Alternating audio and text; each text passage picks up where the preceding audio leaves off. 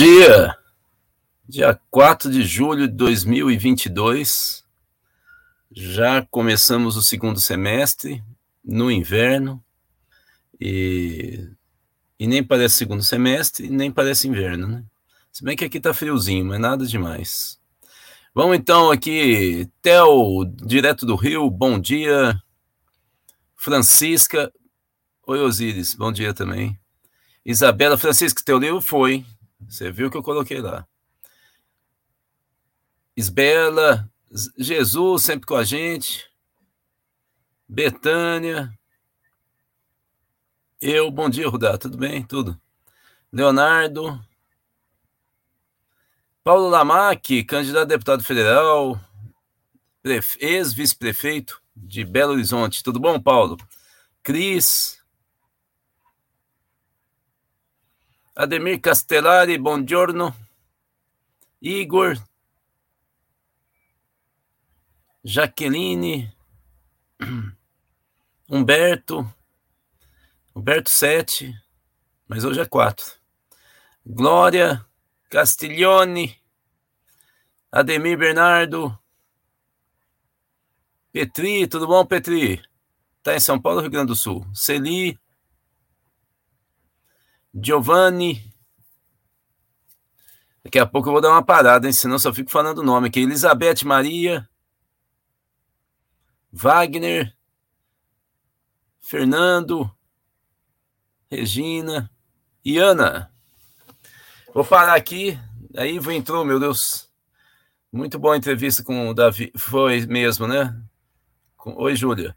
Com o Davi é, Decache, economista ele entrou em várias questões muito importantes é, sobre economia e o programa do Lula. Ele é assessor é, da bancada da, do PSOL na Câmara Federal. Oi, Rosana, Fausto, Gilberto.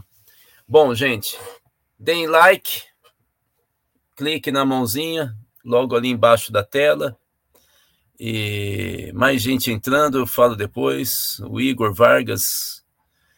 É, vamos com o nosso PowerPoint clássico. Eu quero fazer uma, propor uma discussão aqui com vocês hoje.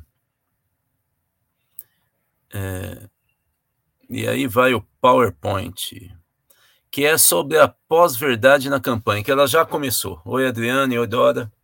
Ela já começou. É, então, vamos para o primeiro slide.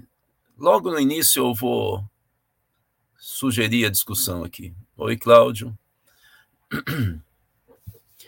A primeira, a primeira disputa da pós-verdade que nós tivemos foi essa foto, é, que o que importa é a mesma foto, só que com esse guarda-chuva do lado direito. Oi, Dora, oi, Cláudio. É, o que é que aconteceu? Essa é a caminhada do Lula em Salvador, do 2 de julho, né? dia da Revolução da Independência né? da Bahia. E aí o que, que acontece? A, o G1 publica que esse esse pedaço aqui, ó, do, dos guarda-sóis aqui, ou do guarda-chuva, se vocês quiserem, de grande, é, logo acima teria uma mesma pessoa que está com uma camiseta, se não me engano, é, listrada, mas não dá para ver que está muito longe daqui, que ela aparece duas vezes na foto. A campanha do Lula rapidamente é, publica, afirma que o que aconteceu foi é, que quando você faz, captura várias imagens, segundo eu entendi pelo drone, pela é por uma foto panorâmica. Oi, Paulo. Oi, Bárbara. Paulo, dirigente do Atens. Oi, Sérgio, direto Pará. Mas então, o que a campanha do Lula falou é que quando se tem essa foto panorâmica, se eu entendi bem, do próprio drone, ela acaba fazendo essa montagem. É um erro técnico. E aí eles postaram uma nova foto, é, sem ser panorâmica, e o vídeo. Antes de eu continuar, Osiris, tem como você colocar o vídeo que está no link do Twitter, que eu queria, da, da, da revista Fórum? Eu queria até que mostrar logo de cara a origem. Bom dia, Maria Gorete, Coraline. Opa, opa, opa. A tela está entrando de lado. Se tiver complicação, Se tiver complicação, aí ó, é esse vídeo. Vamos lá. Então esse é o tal do drone, que está mostrando que é uma multidão mesmo.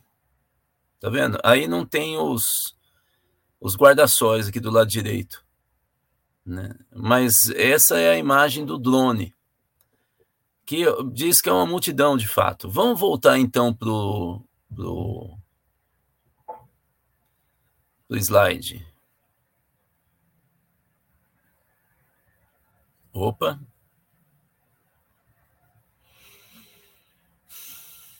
Tá aí. Então, a foto da esquerda tem esses guarda-sóis ali que vocês estão vendo no canto direito, que de fato não existem, pelo menos nessa, nessa altura do campeonato. E a. Oi, Maria Goretti. Oi, Jaqueline e do lado direito a foto do, da, do, do, da situação real. Então, os bolsonaristas ficaram muito assanhados, mas, oi Ana Lúcia, mas logo em seguida, ó, para de dar like, entrou mais gente não deu like, esses novos que entraram aí, por favor, like, e aí, a mãozinha, os bolsonaristas ficaram todos oriçados nas redes sociais, que a campanha do Lula mente, não sei o quê. Quando solta é, o, o, o vídeo do drone completo, nos grupos de WhatsApp eles foram se calando. Evidentemente que o gabinete do ódio tentou ainda criar alguma casquinha no, no, nas redes sociais, dizendo que mente, mente. O problema é que já pegou que quem mente na campanha são eles. Né? Só para que vocês veem, eh, deem uma olhada, não chegou a ser aquele no ranking de postagens e visualizações do Twitter, não chegou a figurar entre os mais importantes. Não estava lá no, no trend, né? Então, só porque o que, que aconteceu? Deu a impressão, até em certo momento, eu comecei a achar que, na verdade, o, o, a campanha do Lula, pela primeira vez, o Virgílio fez uma jogada. É, ou seja, publicou uma foto é, é errada para dar uma isca para o, os bolsonaristas falarem e logo em seguida desmentir, criando um fato político relevante que chamasse a atenção para o massacre que foi essa caminhada do Lula é, em Salvador.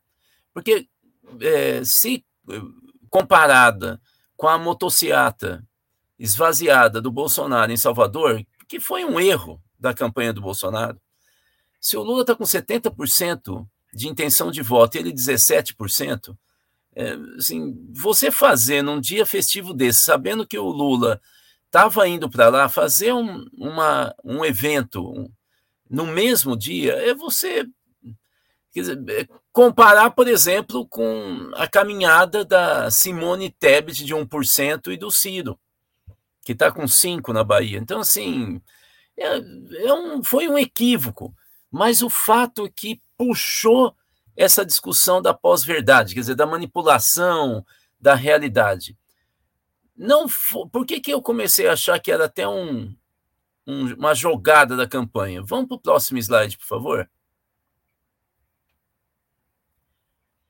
É, o próximo, depois eu vou voltar para esse, Osíris. Vamos, vamos para o próximo. É porque nas redes sociais houve um ataque de tudo quanto é lado é, no mesmo período, mostrando as defecções é, da Janaína Pascoal, da Joyce, é, atacando o Bolsonaro. E eu, sinceramente, até agora não sei se isso é uma montagem ou não, que acima da motocicleta em Salvador estaria essa faixa verde vai trabalhar preguiçoso. É, não se sabe se realmente o pessoal montou uma faixa no percurso que ele ia passar ou se isso é uma montagem. Vamos para a próxima, por favor. E também porque a campanha do Lula criou uma situação delicadíssima para o Bolsonaro, porque o presidente de Portugal está no Brasil e é, ele, ele a, a, tinha uma agenda com o presidente da República, Jair Bolsonaro, mas antes ele te, recebeu o Lula. O Bolsonaro ficou muito chateado com essa história, que não tem que ficar. Um, um, um, governante que representa a nação não tem que ficar chateado quem que o outro vai vai estar tá atendendo e acolhendo na, numa agenda privada, mas o fato é que ele desmarcou, não confirmou a agenda com o presidente. Então, isso também trouxe à tona é, numa inteligência de campanha, aproveitando que o presidente de Portugal estava aqui e, a, e atendeu Lula, é, colocando o Lula num patamar talvez até superior ao do Jair Bolsonaro, sendo que o Jair estava numa agenda oficial e o do Lula, por não ser oficial, mostra a amizade de um possível futuro presidente da República. Então, é, é essa situação me alertou. E aí eu queria que você voltasse, então, para aquele slide que eu falei, depois eu vou falar, Osíris. Se você puder voltar, esse aí. Isso aqui é o seguinte: de um lado, vocês estão vendo uma, not uma nota do, da BBC dizendo que o discurso eleitoral contra o comunismo não está tendo mais efeito na América Latina. É, o que é interessante. Mas olha da esquerda. Da esquerda, tem uma notinha da Unicamp falando dos cientistas que começam a estudar a produção de ignorância nas redes sociais. É aí que eu queria propor para vocês uma reflexão. Vamos lá. Eu gostaria de fazer uma diferenciação usando essa matéria é, que foi publicada no site da Unicamp entre o que é mentira, que a gente está chamando de fake news, mas a matéria diz que fake news é um conceito jornalístico que não é impreciso? É, que seria a, a, uma, uma inverdade, né? para o, a noção de erro. Então, o que seria desinformação, para o que se, seria. Deixa, deixa eu ver como é que a matéria é, fala exatamente, para não falar besteira. Só um segundinho. A matéria fala em informação errada e desinformação. Então, uma coisa é a desinformação, que é o que a gente vem denominando de, de fake news, para informação errada, que é um erro, e eu vou introduzir uma terceira questão, que é a finta, que é o drible. Ou seja, o que é um drible? É uma mentira? Ou é uma indução ao erro? Quando uma pessoa no futebol pega a bola, ou no vôlei, ou no basquete, e finge que vai para um lado e vai para o outro, aquilo é moralmente questionável? o drible tem que ser eliminado do jogo, porque afinal é uma indução ao erro? Eu estou dizendo isso para vocês porque na política sempre se fez finta. Sempre, assim como no xadrez. Porque a política é um jogo de xadrez. Você finge que vai para um lado, aí você vai para o outro e volta para o primeiro lado. De tal maneira que um analista muito academicista, ele não consegue entender nada do que está acontecendo. E ele fica perdido e irritado. Eu fui do SEDEC, do Centro de Estudos de Cultura Contemporânea de São Paulo. Seria, é, digamos, uma, o SEBRAP. O SEBRAP tinha sido fundado pelo Fernando Henrique Cardoso. O SEDEC, na época, era é, dirigido que eu, eu fui né, do SEDEC, pelo Francisco Vefor, que era secretário-geral nacional do PT. Também fazia parte da equipe Éder Sader, entre outros, nós éramos 30 sociólogos. Tive a honra e o privilégio de fazer parte desse seleto grupo de sociólogos. Né?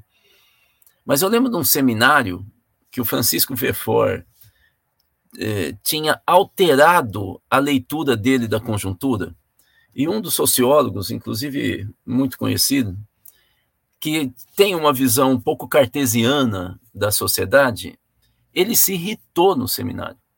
E pegou e falou assim: Pefor, se não dá. Você nos convenceu durante meses que a conjuntura era isso e nós então começamos a estudar tal coisa. Agora você pega e muda. E o Vefor, assim, segurou o riso, porque o problema não era ele. O problema é a conjuntura. A teoria não existe para fazer com que a realidade se encaixe a ela. É exatamente o inverso.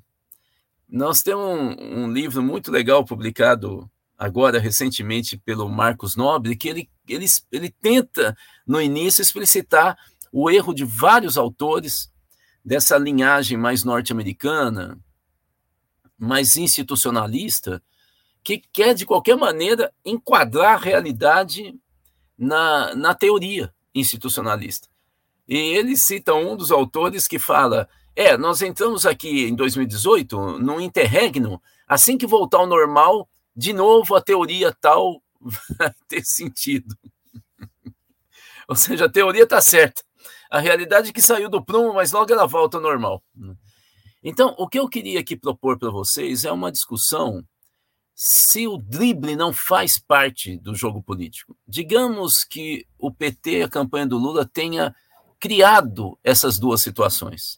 Ao saber que o presidente de Portugal estava vindo para cá, ele meio que mexeu os pauzinhos nos contatos que tem em Portugal e aqui do embaixador é, e tentou puxar uma agenda com Lula para criar uma situação é, que na, na verdade não chega a ser uma finta. Oi, Jefferson.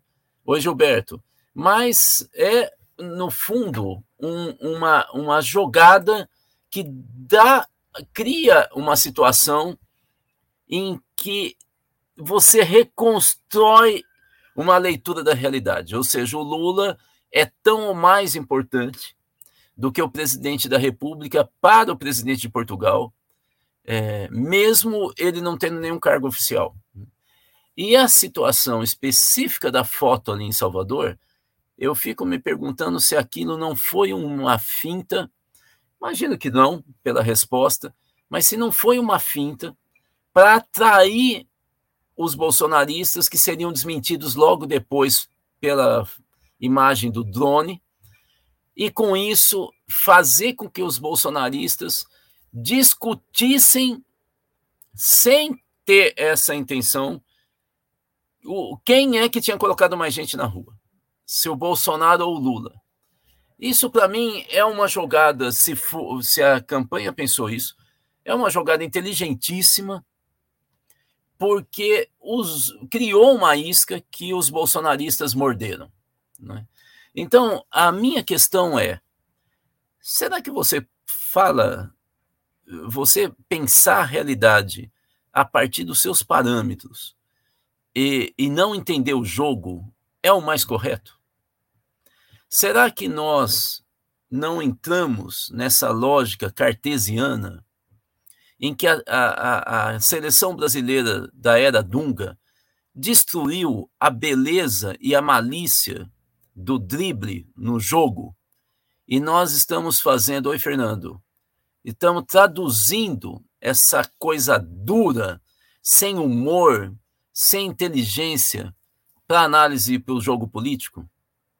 Era isso que eu queria trazer. Vamos para o restante do PowerPoint para abrir o debate. A gente está aqui, os temores do bolsonarista, é o penúltimo aqui. Né? O bolsonarismo ele é mais fácil de trazer, está muito poluído, Osiris, está vendo? O bolsonarismo está tá mais fácil de ser enganado e driblado porque ele está muito assustado. Vocês estão vendo do lado direito que o governo federal está voltando a colocar dinheiro na Globo. Eu já tinha dito isso na, na live anterior.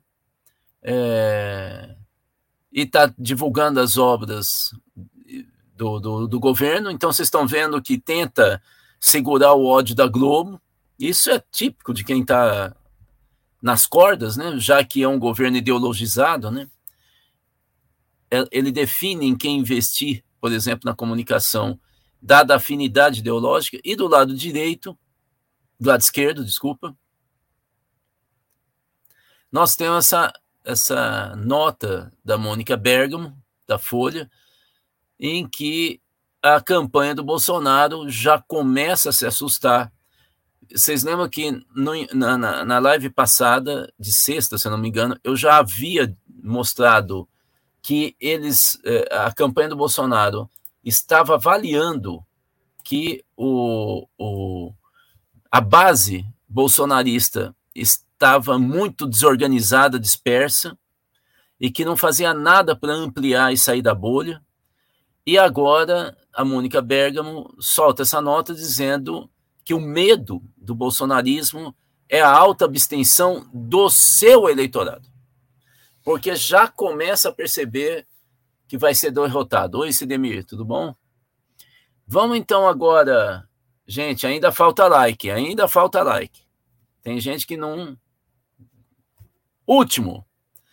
A grande questão que fica, então, nesse período de inferno astral do Bolsonaro, é se o Auxílio Brasil vai, de 600 reais vai funcionar. Depois, obviamente, de aprovado na Câmara, né, em dois turnos.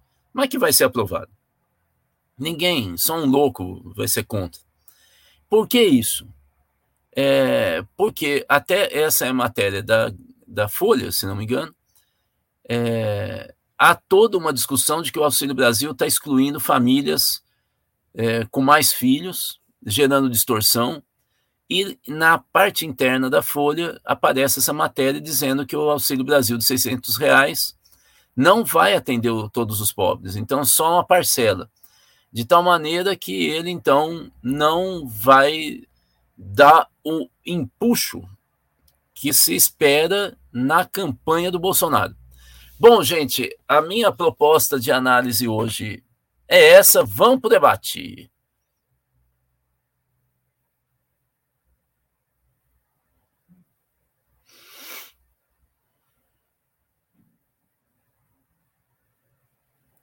Igor, recebi os dois livros, pensando em fazer vídeo das redes comentando. Não sou ninguém, mas já ajuda. Que é isso, Igor? Seria excelente. É... Você está se menosprezando, mas mesmo assim já posso garantir que eu assistiria. Quero saber o que os leitores estão achando, o que, que não ficou tão claro, se concordam ou não. Seria ótimo, Igor. Aí você me manda o link que a gente vai divulgar. Vamos lá. Iva, bom dia, bom dia, Iva. Muito boa a entrevista do Davi ontem, parabéns. Davi é um cara ótimo, né? jovem, da, dessa linhagem da corrente da teoria é, moderna da moeda, né? TMM, né? que é aquilo que você viu, a concepção deles de que o gasto público não gera necessariamente inflação, pelo contrário. Então, eles são contrários a essa visão liberal que o Fernando Henrique trouxe para o Brasil como uma verdade plena, que é a do controle fiscal. Você não pode gerar muita moeda, você tem que enxugar né, a liquidez do mercado para não gerar inflação. E ele mostra que se você tiver gasto, que significa gerar moeda, né, e, e, e, tiver demanda né, e, e, condições de produção, isso não gera inflação, ele, ele gera economia, ela começa a rodar. Então é uma questão de planejamento e ele citou a China como um exemplo clássico, atual, mais acabado, dessa teoria. Vamos lá. Ana, likes, likes. Vamos ver como nós estamos de like. Faltam agora 22 likes. Igor, professor, bom dia. Bom dia, Igor. O senhor ainda acha que o Bozo será o líder da direita aqui no Brasil, assim como o Trump nos Estados Unidos? Acho que ele vai ser muito mais forte que o Trump. Mesmo ele não tendo o carisma e grana do Trump, né?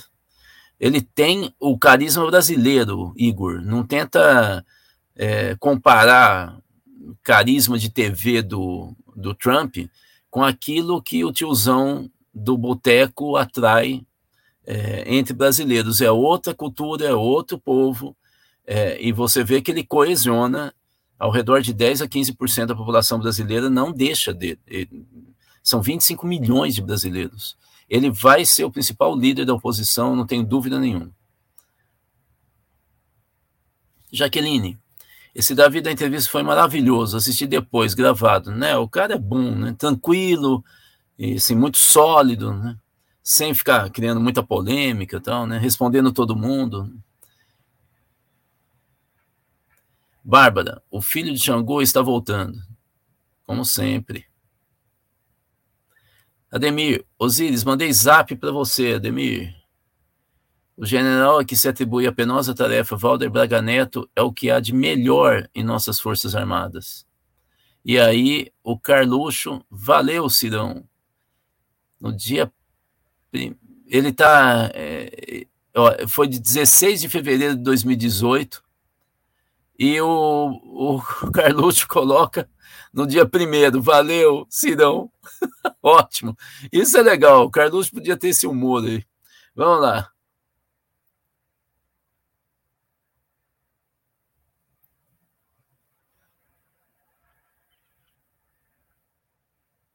aguardando os íris, questões, não sei onde você parou. Bárbaro, o que pode ter ocorrido é na hora de capturar todas as fotos, o mesmo quadro por segundo, no mesmo quadrante, os guarda-chuvas. Foi isso que eles explicaram, exatamente. Quando eles têm uma grande tomada panorâmica, dá nisso. O drone faz várias fotos por minutos e faz a montagem de todas elas. É, o que importa é que eles dançaram. Trouxe a comparação sem perceber que era escorregar. Eles sempre fizeram isso em 2018, 19. Agora eles levaram o que eles faziam. Jax, Rudá, bom dia. Gostaria que fizesse um pequeno comentário sobre a sede moral do Zema, sobre a educação com destituição de diretores por motivos banais.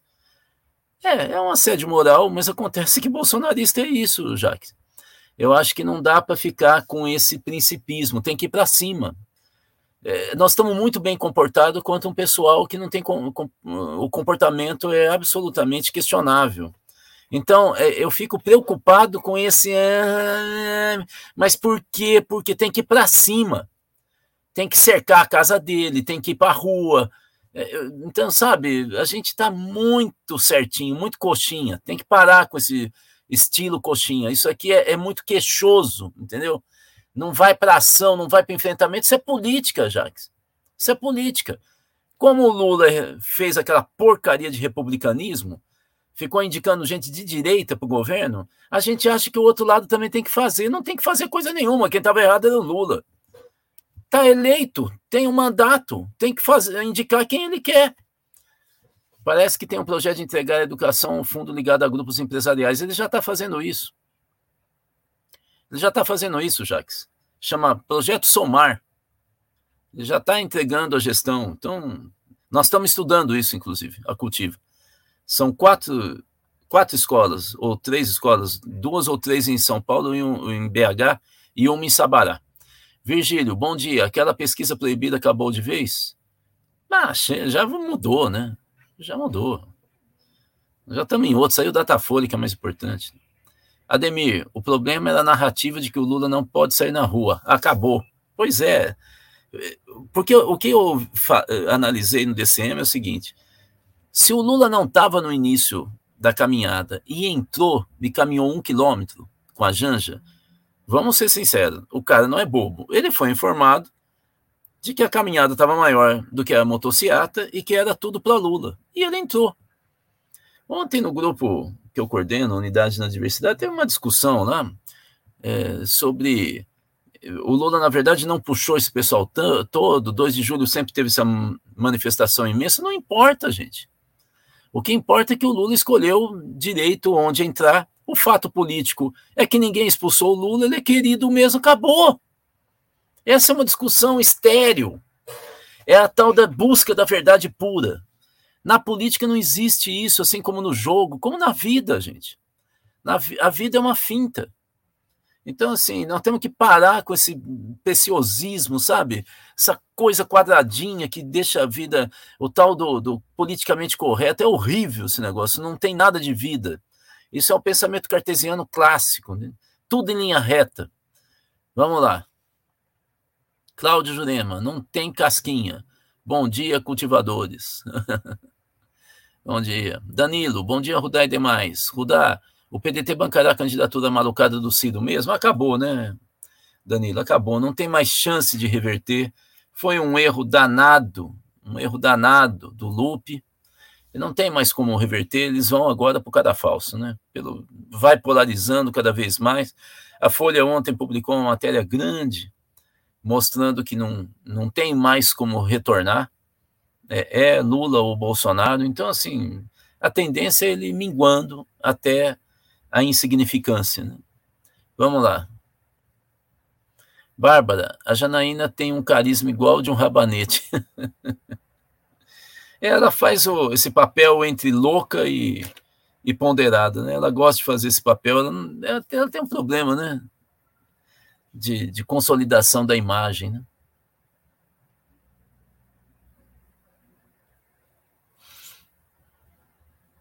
Cláudia, o presidente de Portugal foi ao mar.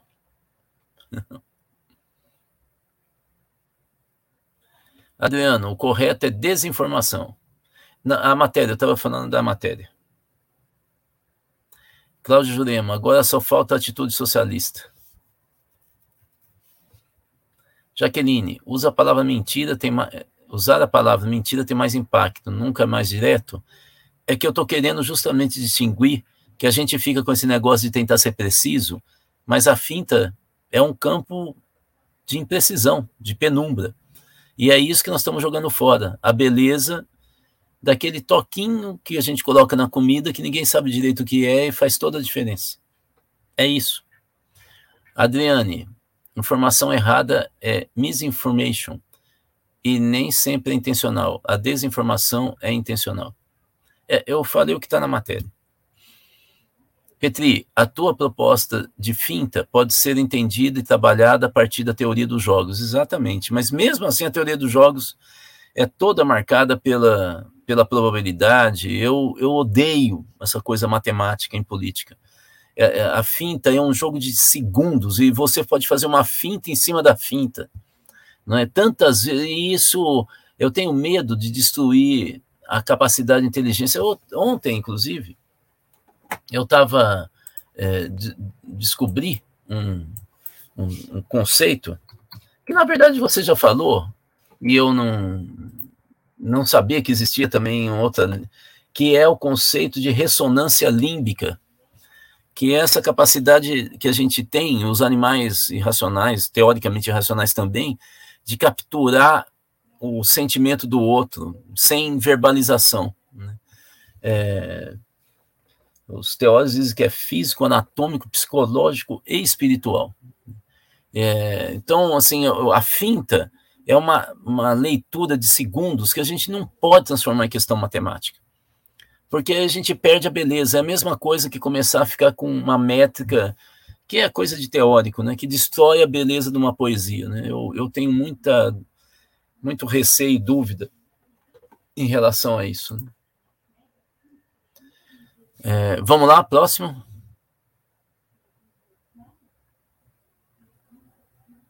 Uma coisa é a finta, outra é inventar mentiras deliberadas com a finalidade de destruir reputações individuais e coletivas. É, é, aí é diferente, né? Mas eu volto a dizer, nós não podemos jogar o bebê com água do banho. Tiago, os perfis ciristas no Twitter também ficaram martelando nessa história da foto. Eu acho ótimo porque eles induzem uma comparação, eles se ferram nessa. Ademir, a finta no esporte faz parte do jogo. assim como até uma certa tolerância com a falta, até certo grau dentro da regra. Burlar a regra, por exemplo, é simular uma falta, enganar o árbitro no jogo, mas também faz parte do jogo, Ademir. Burlar também faz parte do jogo. É isso que nós estamos tentando determinar dentro de um certo legalismo, uma coisa tão precisa que a gente vai para o VAR. Jaqueline, os bolsonaristas caíram na finta, muito bom, mas o G1 ficou feio, né? Não, tanto que você não vê mais, o G1 sumiu, né? Ele tinha destaque, acabou. Eles perceberam que estava virando um, a própria matéria numa tema de polêmica, né? Eles estavam entrando como um jogador, player no jogo, né? Tiago, importante é fazer a análise concreta de situações concretas. O problema é isso, Tiago, é que nem sempre é uma situação concreta. Se eu falar para vocês o que eu vi de bastidor, que vocês, muitos de nós acabam achando que era uma coisa e na verdade era exatamente outra, eu, se eu falar, vocês não acreditam mais ninguém. Vamos lá. Eduardo, os bolsonaristas estão, nas últimas semanas, questionando a falta de povo ao redor do Lula.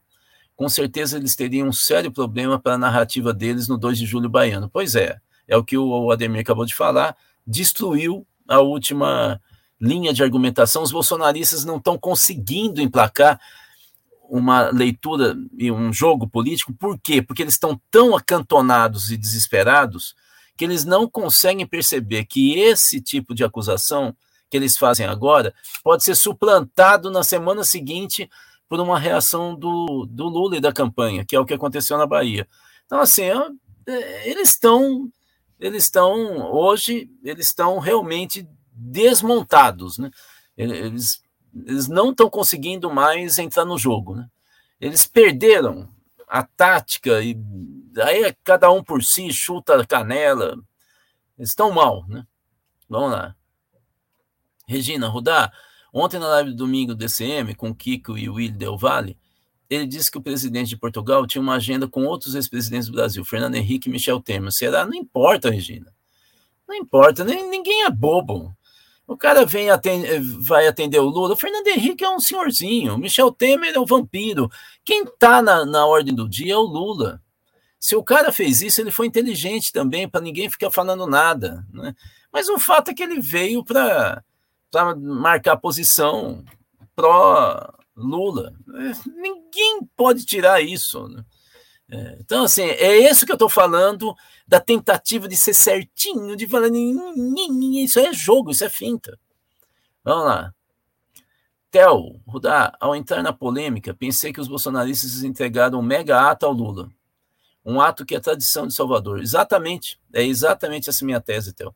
Os bolsonaristas morderam a isca e entregar a análise de que o Lula foi teve muito mais gente que o Bolsonaro sem perceber. Eles entregaram. Petri, Igor, manda os vídeos para nós. Também quero. Aí, Igor. Dois já assistindo. Felipe, como atrair o voto feminino evangélico? É como potencializar, né? Porque o voto evangélico está quase empatado e o feminino ele está numa grande maioria, né? Então a questão é que com o evangélico é pauta de costume, gente. Pauta de costume. É isso. Falar da mãe, principalmente, da família. É isso. Só isso. Jaques, Rudá, você tem notícia que as escolas da rede estadual estão sob forte assédio moral do governo Zema? É, tem. O que, que eu posso dizer? Isso é política. Minha ano eleitoral. Com o Zema quase ganhando no primeiro turno, nesse momento, isso é política nós do campo progressista que temos que parar com as frescuraiadas da gente. Ai, não pode, não, né? não, tem nada disso. Isso é jogo político, sempre foi assim na história mundial. Jaqueline, a grande finta mesmo é a grande imprensa deixar de ser comunista ao sabor do birolino. Jaques, Rudá, bom dia, bom dia. Você tem notícia que já falei. Jesus, o sistema econômico funciona por meio de fintas. A acumulação capitalista ocorre pela ilusão que todos podem acumular. Claro que a política acompanha. É exatamente isso. O mundo é uma finta. Depois eu já falei para vocês, não vou ficar com aquele mesmo argumento, como é que se forma a visão, que a visão que a gente que a gente vê é ideologicamente criado pelo cérebro, pela, pelo V5, a câmera, a câmara, chamado V5. Câmara não. Ademir, China ultrapassou os Estados Unidos em pedido de patentes devido ao planejamento. As universidades chinesas já começam a aparecer no ranking de melhores do mundo. China começa a atrair cérebros, interno e externo. É, que é a, a tese do Descartes, né, do Davi ontem. Gilberto, não foi preguiçoso o apoio da oposição à PEC? Não. Não. Não tinha como, Gilberto. É exatamente o que eu acabei de falar, Gilberto. Se não fizesse. Aí é o seguinte: o lado de lá fez a única jogada inteligente da história. É a única jogada inteligente da história. É, o bolsonarismo foi essa da PEC. Não tem como ninguém da oposição Imagina ficar falando para um cara que está passando fome. Eu não votei porque isso daí estão querendo te usar. te usar? Eu vou ter comida na mesa, isso aí ia me usar? Não, o Lula até tentou, falando, faz o seguinte, transforma essa PEC em, em picolé, chupa tudo e entrega o pauzinho para eles, ou seja, vota em mim e pega o dinheiro e gasta. Não tinha como, Gilberto, foi uma jogada, a gente tem que admitir que foi uma jogada inteligente, agora é tentar reconstruir os laços é, e saber é, ganhar na, na, na, interpretação esse dinheiro que vai entrar, falando, ó, isso aí é pacote Lula, por exemplo. Né? Alguma coisa desse tipo. Ou então mudar o assunto e ir para cima comparando o governo Lula com o Bolsonaro durante todos esses tempos, pegando uma entrevista de gente que passa fome e fala: vou votar no Lula, vou pegar o dinheiro, precisava, mas eu vou votar no Lula. Então, é, a gente tem que mudar o eixo, entende? Gilberto. Não tinha como é, a oposição não votar pela melhoria de dinheiro da vida de quem está passando fome. Não tinha como. Vamos lá. Marlene, Genuíno ontem no DCM falou que os senadores do PT devem rejeitar essa PEC. Eu discordo, adoro o Genuíno, ele sabe disso, a gente conversa com frequência, mas eu discordo, não tem como. E nem em relação ao, aos caminhoneiros e taxistas. Você vai pegar e, e colocar na boca deles o discurso no, contra os deputados, os senadores, no caso, e agora deputados? Não tem como, gente, não tem como. A gente tem que admitir quando o outro lado faz jogada, tem que admitir, foi uma boa jogada. Cláudia, mulheres com Lula, é todas, assim, a grande maioria. Eduardo, sobre a questão da PEC aprovada no Senado, os auxílios aprovados serão importantes, pode ser o elemento que faltava para revisarmos todo o regramento fiscal de 2023. Exatamente, Eduardo. Eduardo é especialista em orçamento, em especial orçamento participativo, Eduardo Marques. Logo ele vai estar oferecendo um curso que ele já montou para Cultiva novamente, viu, Eduardo? Nós vamos já encaixamos na nossa grade desse ano, agora fazendo uma divulgação muito maior e tendo o Clube Cultiva, né, com pessoas que agora são mensalistas na Cultiva e vão fazer parte é, como, digamos, cursistas, né, do seu curso. Vamos lá. Jaqueline, Rudá, não sei se é apropriado, mas o que você sabe do caso do filho do Caiado? Não sei nada. Não sei nada. Eu acho que realmente é uma questão tão íntima, tão triste, né? Eu acho melhor a gente é, ter bastante discrição nessa situação e lamentar. Antônio, tenho conversado com alguns direitosos e tenho ouvido deles a indisposição de votar não vou votar em ninguém. É isso aí que a campanha do Bolsonaro está desesperada, acendeu a luz. Eles vão tentar radicalizar para ver se põe adrenalina. Mas se as pesquisas continuarem mostrando o que está acontecendo, de fato pode ter uma abstenção razoável no campo bolsonarista nesse ano. E aí envolve também candidato a deputado, né? Porque você não abstém só para presidente. Elizabeth, Rudá, a cota está na Bienal? Tá. Eu aqui não fui, porque eu teria é, um evento agora, né, no final de semana, é, e foi jogado para agosto, mas aí eu já tinha desmarcado tal. E o PT também não podia ir, eu não, aí eu não, não fui, mas está vendendo sim, na banquinha, é, o livro. Oi, Rosinha, bom dia. Wagner, Rudá, você viu a pesquisa Paraná Pesquisa dando empate técnico entre Lula e Bolsonaro? Ah, Paraná Pesquisa, Wagner. Sério, Paraná Pesquisa. Sabe aquelas, aqueles balões que você compra para festa da criança? Tem aqueles que duram muito e aqueles que murcham 10 minutos depois que você encheu, né? É isso. Jefferson, Rudá, quando poderemos saber do resultado da PEC Kamikaze? Olha, eu, eu venho acompanhando muito, porque isso não é um, um dado é, estrutural, né? Ele é mais conjuntural. Eu venho é, é, acompanhando desde o ano passado uma notícia ruim ou boa, quanto tempo ela demora para resultar numa mudança de posicionamento na intenção de voto. E assim, o que eu tenho é, pelas minhas anotações é que então é uma aproximação, uma mera aproximação, é que ela demora de duas semanas a um mês. Então, eu te diria que, no, na pior das hipóteses, no final de julho, a gente já terá uma. Eu acho, né? A gente já terá a captura dessa situação. Por quê? Porque tem que passar na Câmara. Só que a Câmara tem que aprovar antes do dia 15, porque 18 é recesso. Então, nós teríamos mais 10 dias para ser aprovado, possivelmente essa semana. E aí, o, aí vem a ação e aí você captura né, na pesquisa do final de julho ou início de agosto. Aí nós teremos uma, uma leitura mais clara do impacto, Jefferson. Lembrando que o auxílio emergencial aumentou em 10 pontos percentuais, acho que de, do, de 2019 para 2020, a, a avaliação do governo, né, positiva do governo.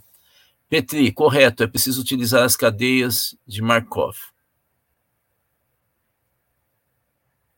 Márcio, e o Datafolha de São Paulo, Rudá? É, eu já comentei, né, na semana passada, assim, vem destruindo as possibilidades do Bolsonaro, é, porque o Lula e o Haddad estão muito, estão muito à frente e o Haddad é um passo, dois pontos percentuais de ganhar no primeiro turno. Cláudia, o povo está fazendo gol de mão, mas não tem a graça do Maradona. É. Tem que ser gordinho, né? Simone, teoria polivagal. Fala dessa capacidade de comunicação e regulação das emoções pelo espelhamento. Olha que interessante. Márcia, Verdade, Rudá. Quem não tinha parado para ver a passeata com essa turbulência parou. É, é, isso aí. É uma coisa de louco, né? Uma coisa de louco. O bolsonarista tá mesmo desmontado. Ele, ele, ele vai na mesma vibe sem perceber que a conjuntura é outra, né? Ele não para para pensar. Ele tá muito angustiado, né? Vocês sabem, quando a gente está muito angustiado, a gente não consegue fazer um discurso bom, né? Aquela coisa de sempre. Né? Jussara, o tiro dos bolsonaristas saiu pela culatra, também acho. Tiago, os bolsonaristas estão ainda envergonhados de propagar esses auxílios. Acho que é porque eles têm aquele resquício de coerência e se lembram de que sempre criticaram. Ah, eles vão falar, o Carluxo, eles vão falar, Tiago, você acha que não vão tentar colher os frutos? Vamos lá. William, Rudá, você acha que o Lula deveria convocar a Assembleia Nacional Constituinte? Não acho. Seria uma burrice.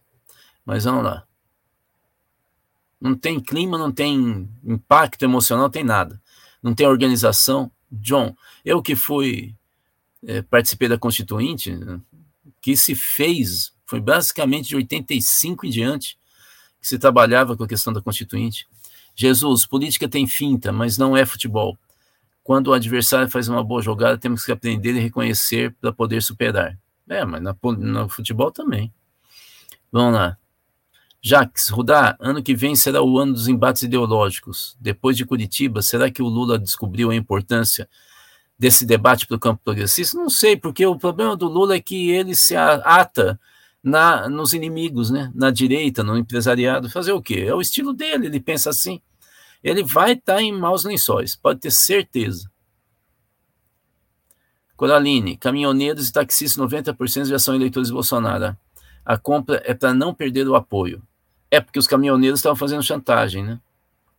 É, mas ele ué, hum, fazendo o quê? Política. Ué. Jaqueline, Rudá, ontem fui comprar corticoide com receita médica. O atendente disse que não tinha porque uma escola comprou 20 caixas, segundo o atend... para atender professores. Dor, né? Sei lá. Com os sintomas amenizados pela vacinação, o trabalhador trabalha contaminando os demais. Assim entendi. Ah, você está falando por causa de, de sinusite, outras coisas assim? Não entendi. E Laurita e o Zema continuam com chance de ser eleito no primeiro turno? Continua, Laurita. Continua, sim, pelo Datafolha, que foi surpreendente, porque contradiz uma pesquisa de outro instituto divulgada duas semanas antes, que demonstrava que o Zema tinha diminuído, acho que em 12 pontos, a diferença. A Datafolha diz que não diminuiu coisa nenhuma, e que, na verdade, o Zema está dois pontos de ganhar no primeiro turno, igual o Haddad. Se está festejando o Haddad, então tem que festejar, com, pelo menos, se não festejar, pelo menos admitir que a chance é a mesma para o Zema. Né? O que eu sinto. O que eu sinto, Laurita, é o seguinte: eu fiz uma análise da CBN é, que não foi gravada. Eles ligaram para montar a pauta, né? Ver o que, que eu achava. Eu fiz uma análise CBN aqui de Minas, é, que o que me surpreendeu olhando a pesquisa do Datafolha sobre Minas é que o eleitorado do Zema, do Zema não, do Calil, é o mesmo do Lula. Mulheres, baixa renda e assim por diante. Baixa instrução. É idêntico ao do Lula. Só que o Lula, é, o Lula está aqui, né? O Lula consegue capturar muito mais eleitor do que o Calil. Ora, o que, que a gente pode então deduzir disso? É que o Calil não saiu da bolha. Ele ficou na capital, ele não fez muito exercício para ir para o interior, ele não criou situação alguma. E ele está é, bem na capital, só que a vantagem do Calil sobre o Zema na capital é menor do que a vantagem do Zema sobre o Calil no interior. E nós temos algumas regiões de, do interior de Minas muito povoada, com muitos eleitores, como é o caso do sul de Minas. Então, eu acho que o Calil tem um problema dele, pessoal, ele tem pouquíssimo tempo para poder reverter uma imagem negativa ou inexistente junto a uma parte importante do eleitorado é, mineiro. Né? A avaliação do governo Zema é muito positiva, mais da metade, se não me engano, dos mineiros avaliam como muito positiva. Então, é, a, a, a rejeição ao Calil é maior do que o do Zema, embora muito próximo. Então, assim, os indicadores são muito ruins para o Calil. Vamos, então, para a próxima questão. Cláudia, constituinte só vai nos levar para reformas que estão no fundo do precipício. Eu também acho, não tem clima, não tem organização. Theo, a acusação de Lula transformar os clubes de tiro em biblioteca. Então, outro tiro no pé, né? Porque você fala para a bolha, né? Que já tem voto, né? Cláudia, trabalhei em escola que distribuía remedinho para dor de cabeça, para não falar de ritalina, né? E finalmente, Jaqueline, por causa do Covid, Rudá. O atendente falou que é bom remédio para o Covid e gripe. Automedicação é negacionismo. É. Mas não é só automedicação, não. Viu? Os médicos estão usando corticoide, porque um dos sintomas dessa fase atual é a sinusite. Eu não usei porque quem medica é Osíris, né? fitoterapeuta da medicina chinesa, mas muita gente usa, viu? Bom, gente, é isso por hoje. Nós vamos terminar como prometido. Todas as nossas lives terminam com aquele cântico do Bruno, é, que é a história da arara chamando as, os filhotes para comer, que foi adaptado e montado pelo Abu Janra. Uma boa semana para nós em pé.